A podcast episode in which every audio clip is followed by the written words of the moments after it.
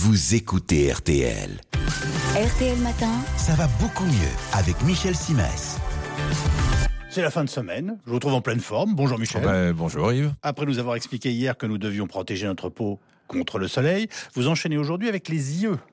Oui, parce qu'eux aussi hein, ont besoin d'être protégés. Ça me semble placé sous le sceau de l'évidence. Et pourtant, il suffit de regarder autour de soi pour avoir confirmation des statistiques.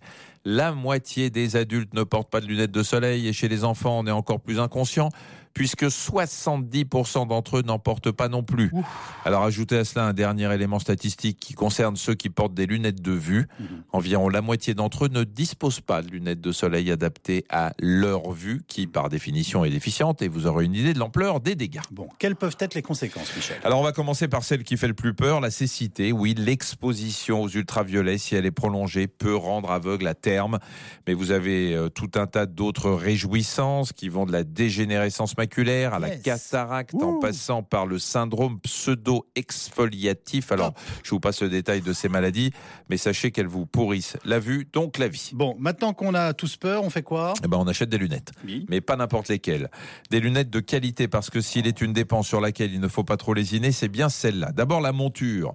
L'idéal, c'est qu'elle longe les sourcils. N'hésitez pas non plus à opter pour des branches larges, ça empêche la lumière de passer par les côtés. Ensuite, le verre. Partez du principe que plus il est foncé, plus vous êtes protégé. Mais il est surtout impératif qu'il jouisse de la norme CE.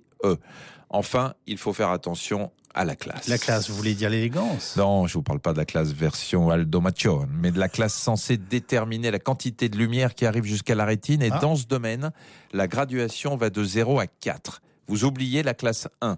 Elle ne vous protège de rien, même pas des arnaques, puisque c'en est une. La classe 2, c'est le minimum syndical. Perso, je vous recommande une paire de lunettes de classe 3.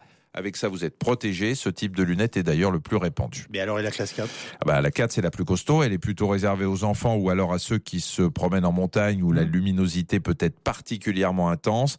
Mais pour les activités quotidiennes, c'est inutile. Ça peut même être dangereux si vous prenez le volant. Parce qu'à un moment donné, comme vous le savez, voir ou conduire, il faut choisir. On choisit donc la classe 3. Merci Michel. À lundi. À lundi.